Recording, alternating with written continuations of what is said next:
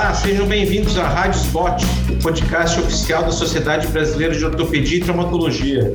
Hoje teremos um episódio do programa Ossos do Ofício com o tema escoliose idiopática, desafios no SUS e na medicina suplementar. Eu sou o Dr. Robert, presidente da Sociedade Brasileira de Coluna, e irei conversar com expertos no tema, os doutores Carlos Romero, Carlos Barsotti, José Tiago Krupa e Rafael Marcon.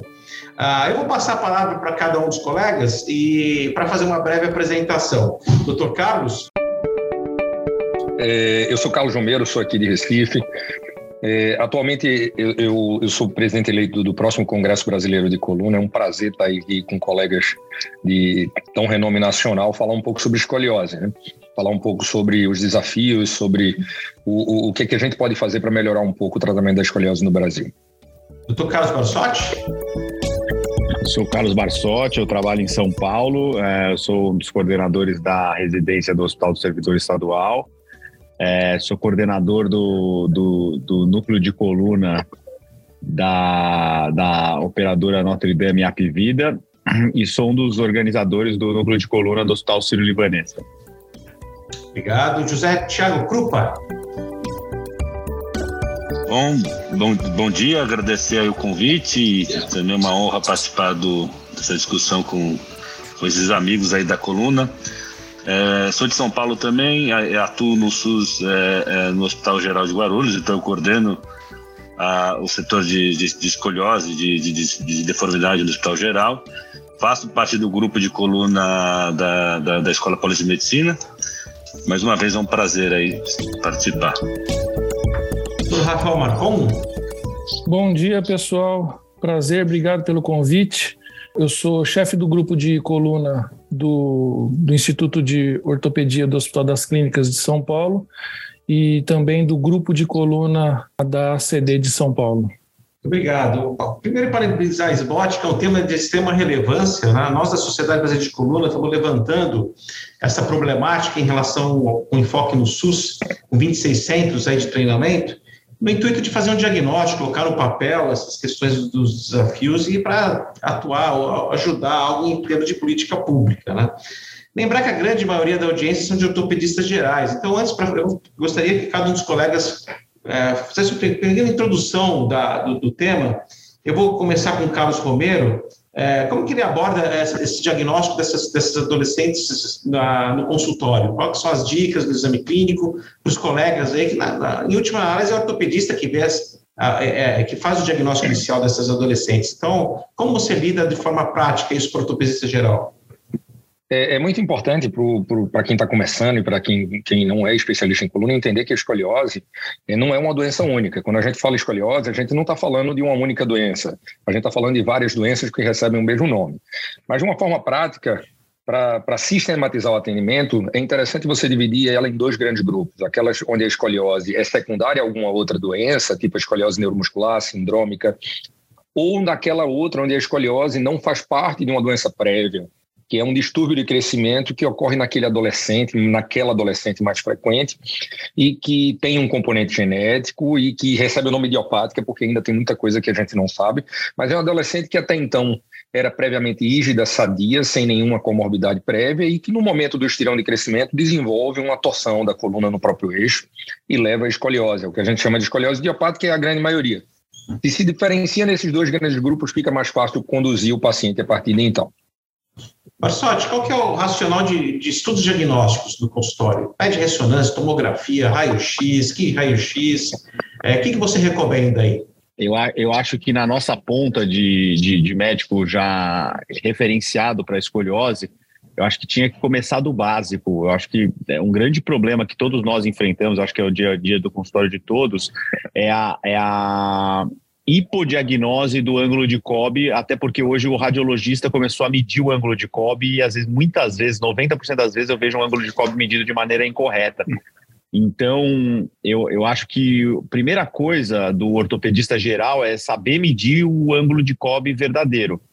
É, a gente, eu, eu, pego muitos casos negligenciados e que perderam um time de um tratamento conservador é, por, por uma mensuração do ângulo de cobre de maneira equivocada. Então, eu acho que assim, é, acho que tinha que começar do princípio. Acho que um treinamento de medição de ângulo de cobre e mensuração real do ângulo de cobre importante.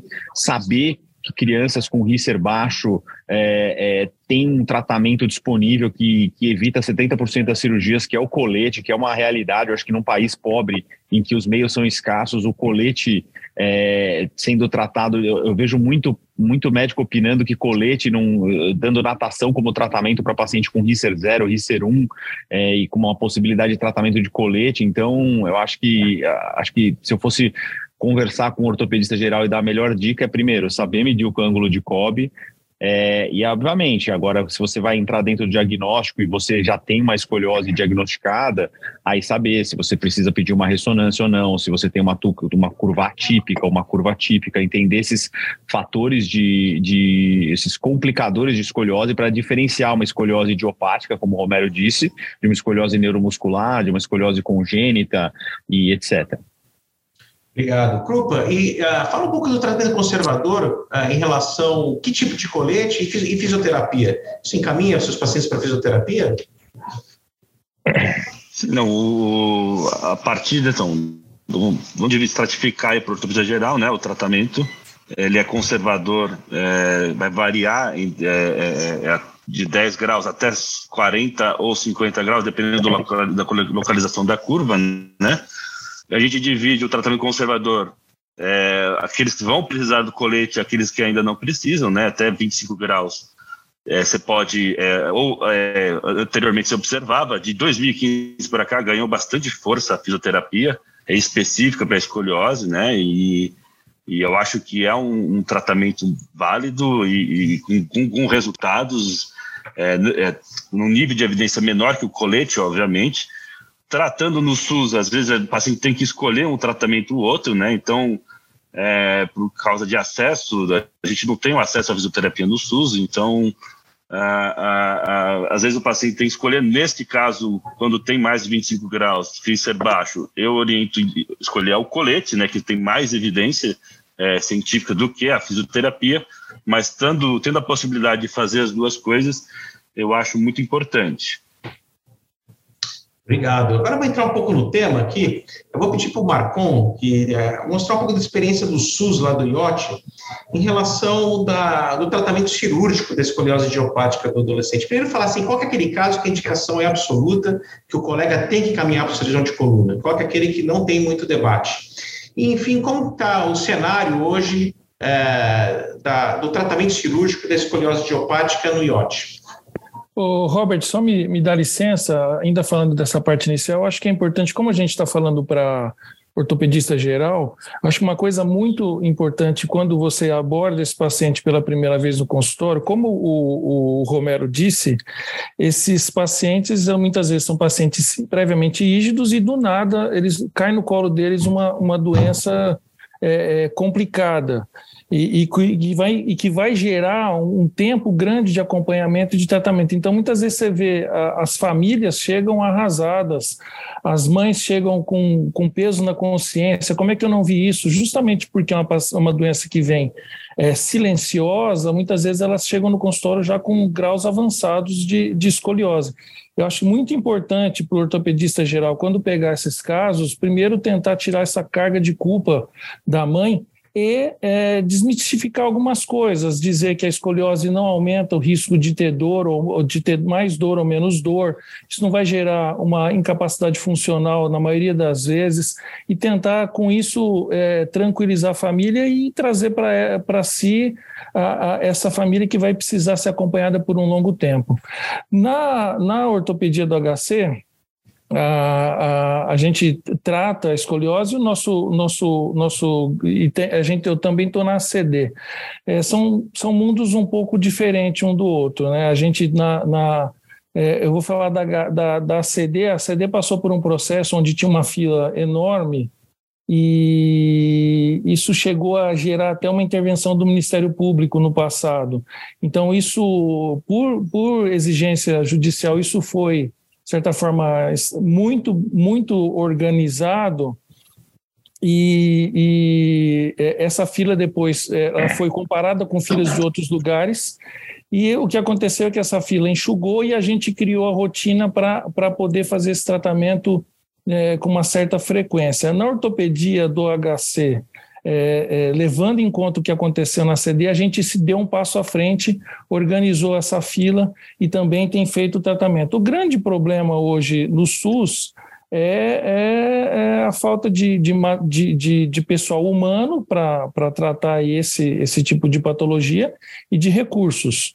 É, a gente tem feito com frequência esse tipo de cirurgia, mas é, é, quase que o que a gente brinca de enxugar gelo, porque você não, ainda não tem um, uma, uma sensibilização das autoridades do problema de, de saúde pública, que é a escoliose, e o número de pacientes que aguardam a cirurgia ainda é muito alto, o que infelizmente leva algum tempo é, maior para o tratamento, agravando situações que poderiam ser resolvidas de um jeito mais fácil.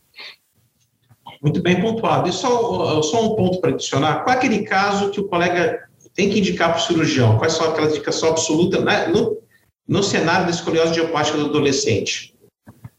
Assim, na verdade, é, essas, essas escolioses de baixo grau, e o, o Barsotti pontuou muito bem que o grande problema é que muitas vezes as pessoas não conseguem nem saber como medir um, um, um ângulo de Kobe. Essas escolioses de baixo grau, que, que são difíceis de ser pegas, porque na verdade elas já chegam num, num, grau mais avançado na maioria das vezes, elas podem até ser acompanhadas por um ortopedista geral. Agora, a partir do momento que esse ângulo de Kobe está progredindo e você tem um ângulo de Kobe com mais de 20 graus, você já tem que começar a fazer é, é, tratamentos específicos. É, o ortopedista geral pode até tentar, mas o que a gente vê na maioria das vezes que o ideal é que, isso, que esse paciente já comece a ser acompanhado por um especialista para indicações de, de, de terapias, como o Krupa pontuou muito bem, você pode ter, você tem os coletes que já tem uma evidência maior, você hoje tem fisioterapia é, especializada para escoliose, que também agregou é, é, melhora no tratamento conservador desses casos. Você pode utilizar os dois, inclusive, ao mesmo tempo. E é, é, casos onde esse ângulo de Kobe passa de 40, 45 até 50 graus, eles já começam a entrar na categoria dos casos cirúrgicos. Tudo isso a gente falando só de escoliose idiopática. Se a gente for abordar escoliose congênita, é, é escoliose neuromuscular, isso daí também muda. E por isso que é, é, para o ortopedista geral, que é o foco dessa apresentação, tentar acompanhar esses casos, é, é, é, na verdade, é só para os casos muito leves, com menos de 20 graus, mas na maioria das vezes, se esse ângulo está progredindo, o paciente vai ter que acabar na mão de um especialista, porque é, é passa a, por, por tratamentos mais específicos. Obrigado. Agora vamos entrar na como mitigar esses problemas. Né? Eu gostaria que o Carlos eh, falasse sobre o, a, a, o projeto Mude a Curva que ele está liderando aí para auxiliar na, nessa questão. É, é, é muito interessante, complementando o que o, o Rafael falou, o Marcon. Realmente, a gente tem um problema sério na, na escoliose, é que a gente não sabe o número de crianças que está esperando. o número que está na fila dos hospitais não corresponde ao número real, porque tem muitas crianças que não estão nem em fila, né? Sim, é interessante que aqui no, no Nordeste, eu sou o único que estou aqui no Nordeste da gente, é, é, a criança tem dificuldade, hoje o que a gente vê não é nem a criança que está esperando na fila, é a criança que não consegue marcar para entrar na fila. Ela não consegue sequer marcar uma consulta, chegar no ambulatório do especialista. Então, é muito grave. Se a gente fosse fazer conta, olha, 3% da população tem escoliose naquela faixa etária, 10% precisa de tratamento cirúrgico, a gente ia chegar num número absurdo e a gente não tem noção. E como o, o Marcon muito bem, a gente tira uma criança da fila e entram três, quatro, enfim. Então, é um problema de saúde pública que a gente precisa conversar e discutir. A gente precisa do poder público junto.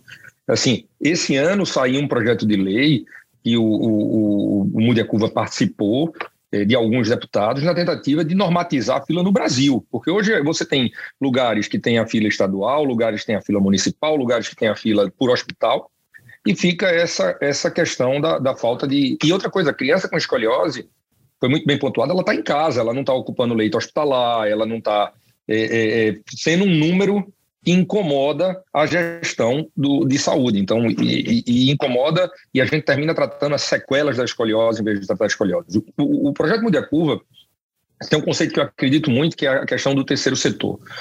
Acho que a gente, como sociedade civil, a gente precisa se organizar e tentar, junto ao poder público, não esperar apenas que o poder público faça, e sim que a gente faça junto ao poder público. Então, o projeto Mude a Curva é um projeto totalmente filantrópico, que tem o suporte das grandes indústrias, tá certo? Liderado por uma ONG, que é o BSSG, e a gente sai é, operando em lugares carentes. Por exemplo, a gente passou em Manaus, operamos 28 crianças, 27, 28 crianças em Manaus em quatro dias, onde nos últimos 10 anos nunca teve um caso de cirurgia. As crianças de Manaus são encaminhadas para o INTO, no Rio de Janeiro, com, através de TFD, tratamento fora de domicílio. Eu concordo que é, um, é, é, é existe essa questão, poxa, será que a gente está fazendo alguma coisa? Mas só um dado, assim, o Mude a Curva, no ano de 2021, operou 100, 107 ou 108 crianças. É, se a gente busca no DataSUS, foi o segundo serviço no Brasil que mais operou criança pelo SUS.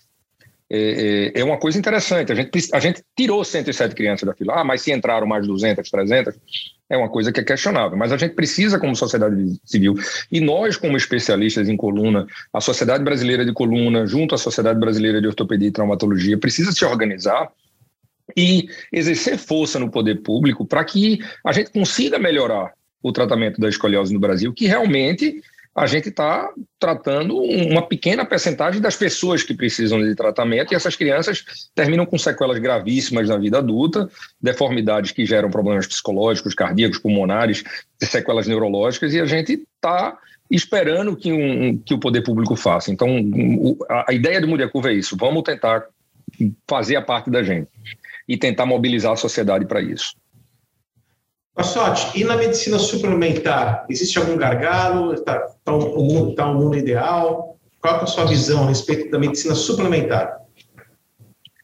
Olha, é, eu acho que a maneira que a gente faz hoje na medicina suplementar, que a gente introduziu, eu criei o projeto de escoliose da, dentro da Notre Dame faz aproximadamente 12 anos, e a gente opera basicamente 150, 140 crianças por ano, o meu grupo só de escoliose. Então, é, eu considero que é uma maneira como o SUS deveria funcionar. A gente tem uma, uma optimização de custos, obviamente, até porque é uma cirurgia que a gente conseguiu, ao longo do tempo, baratear pelo volume. É, mas eu acho que no SUS isso não dá para ser é, acho que dá para ser esse modelo dá para ser é, colocado no SUS como eu tenho todos os números como uma, uma tentativa de low cost para, para o SUS porém eu acho que você tinha que isso é uma questão de saúde é política de saúde pública no, na questão do SUS eu acho que se isso não for encarado como política de saúde pública, como foi encarado o HIV, como foi encarado o transplante de medula óssea, e você ter ou um reembolso melhor para os hospitais públicos ou uma, uma política de saúde junto às, às fornecedoras dos materiais para baratear o custo, você nunca vai resolver esse problema. Eu acho que o Mude a Curva é, é um baita projeto. Eu acho que, é, eu acho que tem a questão principal ali, acho que, que vocês estão fazendo é o treinamento dos cirurgiões, porque hoje isso você tinha um problema de treinamento, você não tinha capacitação dos médicos para fazer essa cirurgia em outros estados. Eu acho que isso é muito bonito do projeto, mas eu acho que você teria que ter um mude a curva por estado para você hoje chegar numa situação de estabilidade, é, principalmente norte nordeste, onde você tem uma maior dificuldade de, de realização dessa cirurgia. Então, se você pegar hoje, eu lembro que eu levantei para um, um, hospital aqui em São Paulo que eles queriam montar um projeto de escoliose para o SUS. O reembolso de uma cirurgia de escoliose, se eu não me engano, é 5 mil reais o procedimento inteiro, é, sendo que só de material você vai ter um gasto de 40, 50 mil reais numa cirurgia dessa. Então, você inviabiliza o, a realização da cirurgia. E você compara isso com o transplante de medula óssea hoje, que é feito pelo Einstein, que o hospital é reembolsado em 300 mil reais uma, uma um transplante de medula óssea pelo SUS. Então, é, talvez uma maneira da gente resolver isso seria melhorando o reembolso e fazendo, copiando projetos como que eu montei na, na GNDI, na Apivida, uma cirurgia mais low cost, em que você tem um gasto aí por paciente de 80, 90 mil reais, contando internação, equipe médica, tudo, o que seria um custo bom. É, a gente fez uma otimização, inclusive, de, de alto hospitalar, a gente tem uma média de, de internação é, é, que chega a 60 horas no hospital. Então, a gente dá alta em dois, dois a três dias para o paciente. Eu, eu, eu, introduzi um protocolo que eu aprendi com o Tim Oswald, que é aquele médico da ortopediatra que veio para o Brasil, em que a gente faz a alta, alta precoce do paciente e, e, isso a operadora gosta porque ela está olhando e visando o custo-benefício do procedimento. Mas eu acho que é um mix dos dois. Enquanto o SUS não melhorar o reembolso da cirurgia de escoliose, porque ela foi introduzida na época do Arrington é, dentro da tabela, você nunca vai ter uma custo-efetividade do procedimento e ela vai ser sempre encarada como uma como uma cirurgia secundária, porque o gestor de saúde vai olhar o que? Ele fala, eu preciso de 100 mil reais para resolver uma criança, ou eu vou dar 100 mil reais em remédio contra hipertensão, contra diabetes, que eu salvo mil pessoas. Então, é, esse é o ponto. Acho que tinha que melhorar o reembolso aí para o hospital. Grupa, e a questão das organizações da saúde? Eles podem colaborar nessa, nessa, nessa problemática? Qual é a sua visão disso? É, é, vamos dizer assim que eu acho que uns é, 15 a 20 anos atrás, né, o tratamento no SUS da escoliose estava ligado aos grandes centros, os hospitais e escolas, né, e, e com toda a dificuldade que, que é, apresentava, às vezes é, paralisava o andamento da fila, tudo mais. É, de 2015, eu acho que o, acho que o Hospital Geral foi o primeiro projeto é, fora da, da, da, das grandes escolas, né, os hospitais escolas, a fazer esse tipo de, de tratamento é, especializado. Né? Então, foi feito um financiamento diferente, né? tem um, um, um plano de meta, a, a cirurgia da escoliose junto com é, artroplastia, artroscopia, então tem um número é, referenciado que, que tem que ser cumprido. O hospital tem um, um, um, um pagamento maior aí em relação a, a, a, cumprir essas metas, né? E aí a gente começou a ajudar na questão aí da fila, aqui, principalmente pensando no estado de São Paulo.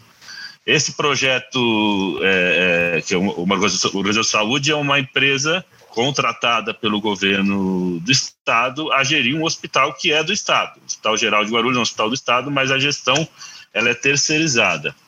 Isso é, é organizou algumas coisas, acho que trouxe benefício, mas a gente acaba trabalhando com uma certa instabilidade, porque são contratos né, que são é, é, é renovados, é, muda de acordo com qual governo está no poder. Né? Pela primeira vez nós estamos vendo uma alternância assim é, de poder no governo do, do, do, estado de São Paulo, e assim, 25 anos, né? E aí gera uma certa insegurança como vai ser a, a continuidade desse projeto. Eu sei que é, é, projeto semelhante a esse tem sido feito em Bauru, tem sido feito em, em Sorocaba. É claro que eu acho que ainda é com uma, um nível de complexidade menor do que a gente tem feito, mas é, eu acho que foi uma saída é, razoável aí para é, tirar, descentralizar isso de é, centros é, é, é, maiores, como os hospitais de escola, como a própria, própria Hospital das Clínicas, a Santa Casa, o, o Hospital São Paulo, o Hospital de, de Ribeirão, da, da USP de Ribeirão, entre outros aqui no estado. É, uma coisa que eu acho que, que a gente tem que também pautar, acho que complementar do que foi falado, que até que o, o, Romero falou muito bem, que às, vezes o paciente não é nem uma questão do problema da fila, ele não chega é, é, ao serviço e não chega rápido ao serviço. Então, apesar de estar num centro referenciado, eu praticamente não tenho paciente com colete, porque ele chega já no nível acima, já com indicação cirúrgica. E a gente sabe muito bem que a escoliose ela, ela, ela tem uma janela terapêutica, né? Se a gente perde essa janela, é, isso vai virando um problema cada vez maior e a gente chega numa situação que, que você não consegue resolver da maneira que deveria ter resolvido é, no momento exato. Então, acho que isso é um, é, é, é, é um problema que, que, que dentro do SUS é, é, aumenta muito o custo. Então, uma, é, é, a gente tem que realmente é, é, pensar numa racionalização do recurso e às vezes do jeito que está organizado hoje essa racionalização não acontece, né? A gente acaba gastando muito mais porque de repente o paciente que tinha 50, 60 graus não foi feito a cirurgia no momento correto, até mesmo não foi feito o tratamento com colete, com fisioterapia. É, anteriormente, e aí vai ter um paciente com mais de 100 graus e você precisa é, é, é, fazer uma cirurgia maior, ou às vezes você precisa aumentar o tempo de internação usando uma tração pré-operatória, o que encarece todo o custo aí do tratamento. Então, é, é, é você não organizar isso, você acaba gastando mais por menos, né? Então, é uma coisa, é um problema que, que tem que ser debatido mesmo. E, e é isso aí, em relação aos OS que você perguntou, Robert. Ok, interessante esse ponto. Uh, Macon, uh, a lista de espera é um consenso que é um problema. Como você lida pra, é, com essa lista de espera? É com base cronológica de chegada no serviço? É com base na gravidade? A gente vê que tem alguns modelos para transplante hepático que funcionam de uma forma que tem os scores para, é, de prioridade. Como você lida com a lista de espera e na lista de chamada? Então, Robert, na verdade, até juntando um pouco o que todo mundo falou até agora, é questão, primeira coisa que o Romero disse, né? Muitos pacientes não chegam aqui. Então, isso é uma coisa muito interessante. É, se você procurar na literatura como lidar com as filas de escoliose, você não vai encontrar muita coisa. Por quê? Porque isso é um, é um problema de país é, é, é subdesenvolvido. É, se você pegar o, o, os países desenvolvidos, você não tem essa questão da fila, porque existe indicação de operar, esse paciente é operado. Não, não, não se discute é, é, o, o, tempo que esse paciente vai demorar para ser operado. Há, há, uns 10 anos atrás, foi feita uma tentativa da Secretaria de, de Saúde do Estado de São Paulo de organizar essas filas ou, ou, ou listar que pacientes estavam na lista de espera para escoliose. Então, se pega, acho que você até participou disso na época também, é, se, se reuniu com os grandes serviços de escoliose do Estado e a gente fez uma, uma lista tentando fazer uma lista única, que era o primeiro passo para começar a lidar com o problema. A questão é que essa lista era gigante e entrou no, na questão que o, que o Barsotti falou. Então, agora, como é que eu vou fazer para resolver essa lista se você, se você pode, com essa verba, ajudar muito mais pessoas, o que, do ponto de vista do administrador, acaba sendo muito mais, mais é, chamativo. É, nessa, nesse ponto, é, a gente acabou lidando com esse problema que você colocou. É, é, situações, por exemplo, como transplante é, ou outras doenças em que existem filas, para tentar tornar a coisa mais justa, eles, eles categorizam esses pacientes. Então, a gente é, acabou orientando uma tese de mestrado, que foi a tese de mestrado do Alain, que seria pontuação, uma, criar uma pontuação para os pacientes que estão numa fila de espera para escoliose. É, e com isso, você levando em conta a idade, grau de maturidade esquelética, grau de gravidade da curva, é, sexo, todos as, os fatores é, epidemiológicos que a gente já tem de, de, forma conhecida e sólida, que são fatores influenciadores na, na, na questão da curva da escoliose, tentar categorizar isso numa, numa escala para poder organizar essa fila por, por ordem de gravidade e não só cronológica. Hoje, a fila ela é cronológica, então o paciente ele tem o diagnóstico de escoliose, ele entra e que com indicação de cirurgia ele entra na fila e essa fila vai sendo resolvida de forma cronológica. É uma forma, certa, de certa maneira, injusta, mas é o que se é como funciona hoje. E tentar mudar isso, por exemplo, para essa para essa categorização por gravidade, isso isso vai gerar até um problema judicial com quem já está na fila ou ou, ou, ou ou como é que é, você vai provar que essa categoria ela é justa ou ela tem falhas. Então você começa a ter outros problemas. Mas é, é a grande questão. Nessa, nessa, nessa época em que a ACD passou por uma reestruturação da fila, houve uma, um, um projeto do Estado de pagar para outros para outros serviços que fazem a cirurgia de escoliose estarem ajudando nessa, nessa eh, nas, nas, cirurgias desses pacientes que estavam na fila da CD. Não sei se, se alguém participou aqui disso ou se recorda disso. Então, era pago um valor é, é, suficiente para para resolver esse paciente, incluindo material, era um valor bom. A gente participou desse projeto no pelo Hospital das Clínicas, na época eu ainda não era da CD, ajudando a resolver essa fila, e funcionou muito bem. O, o, o problema é que, assim, são sempre soluções temporárias e o problema continua até agora. É, depois de um tempo, esse, esse, esse projeto terminou, mas a gente sabe que é possível se pensar em soluções. Na verdade, é, o grande problema é encarar isso de forma, de forma séria, honesta e, e reconhecer que isso é um grande problema de saúde pública hoje. Interessante. Há duas semanas eu estive com o Lenk, um colega de Nova York, com grande experiência também de escoliose geopática, e a gente apresentou esses dados né, que a gente está coletando aqui no Brasil, e logo em seguida falou assim, a gente também tem esse problema aqui nos Estados Unidos, assim, como assim? Ah, claro que não da magnitude de números, né? mas lá eles têm também escoliose negligenciadas é, é, idiopáticas de pacientes que, que não que têm medo da cirurgia, aparece, por questões filosóficas, religiosas, e lembrar que lá a medicina, eles não têm o SUS, né? Então tem a questão financeira. Então existe um grupo muito menor que o nosso, é claro, de escolioses idiopáticas negligenciados que a gente vê no nosso dia, nosso dia a dia, né? Infelizmente, a gente está terminando uh, pelo horário. Uh, eu vou passar a palavra para os colegas, para as palavras finais, antes de eu finalizar. Uh, Carlos Romero, eu acho que, que, que, a conversa de hoje foi muito interessante para a gente ver que a gente tem um, um, grande problema na mão, né? A gente tem um grande problema e a gente precisa discutir isso mais frequentemente, né? Assim, eu, eu só elenquei alguns tópicos que a gente falou. Escoliose precisa ser um problema de saúde pública, precisa ter políticas públicas voltadas para a escoliose. Achei interessante o Bassotti falar, poxa, você tem um programa de HIV, você tem um programa de transplante, você tem um programa de transplante hepático, você não tem um programa de escoliose, né? Precisa discutir custos, né? É interessante isso, que a questão low cost, de tentar baixar custos relacionados a material, a internamento da equipe médica.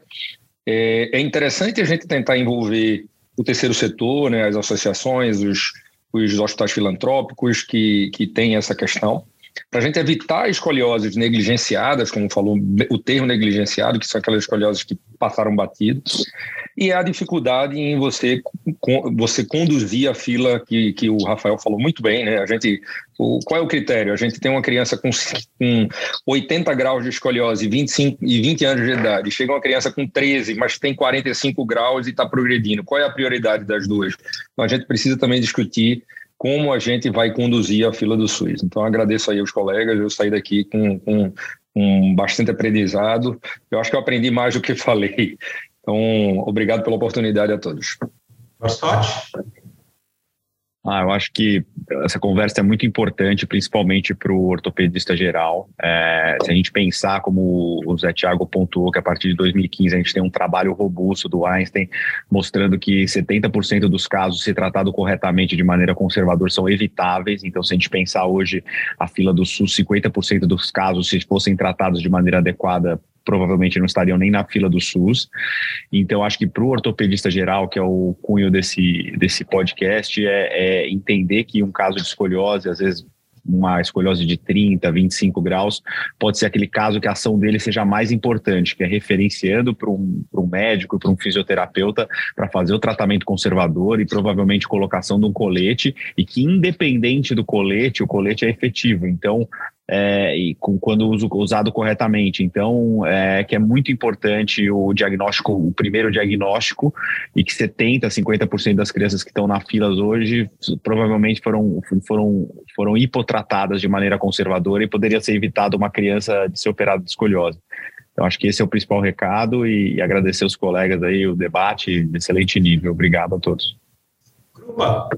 É, acho que realmente para ortopedia geral é, tem que a gente tem que ter um enfoque nele, né? Enfoque para treinamento, para diagnóstico, para tratamento conservador, né? Porque o que a gente vê hoje em dia é que o ortopedista viu coluna com escoliose, já faz encaminhamento. Às vezes faz encaminhamento o encaminhamento no CROSS aqui em São Paulo é dependente do, do, é. do CID, do diagnóstico. Então, coloca o diagnóstico errado, então o paciente entra na fila de uma maneira errada.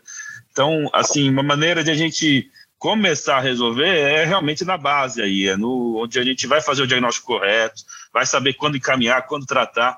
Então, é, é, por ortopedia geral, é muito importante que ele tenha também essa visão, que ele tem um papel importante nisso. Não é só encaminhar, né? Ele pode é, fazer o inicial, para a gente não chegar ao ponto de precisar é, é, realmente fazer um tratamento que perdeu a janela terapêutica, né? E mais uma vez agradeço aí é, a, ao convite da, da SBOT e, essa, essa, discussão de alto nível com, com, com os colegas presentes, é, só tenho que agradecer mesmo. Marcon? É, é, na verdade, assim, a, a sensação que a gente fica depois de anos lidando com esse problema é que assim é, não é uma não é um problema de, de solução fácil. A minha impressão é que a, a, a solução vai, vai, vai englobar algo misto. É, iniciativas como Mude a Curva, é, exemplos como a gente vê na iniciativa privada que, que foi citado, é, em cima do que a gente tem hoje já de estrutura básica montada para o tratamento desses pacientes. Então, é, provavelmente é, o modelo ideal para resolver isso passa por entender que é um problema de saúde pública e que está sendo negligenciado hoje. E para se resolver isso, a gente vai precisar chegar provavelmente num modelo misto que consiga dar vazão a todos esses casos que hoje estão, estão aguardando por tratamento agradeço os colegas. Uh, vocês acabaram de ouvir mais um episódio da Rádio da SBOT, podcast oficial da Sociedade Brasileira de Ortopedia e Traumatologia. Todas as edições estão disponíveis nos sites www.spot.org.br e também nas principais plataformas de streaming. Nos vemos no próximo episódio. Até lá. Um abraço.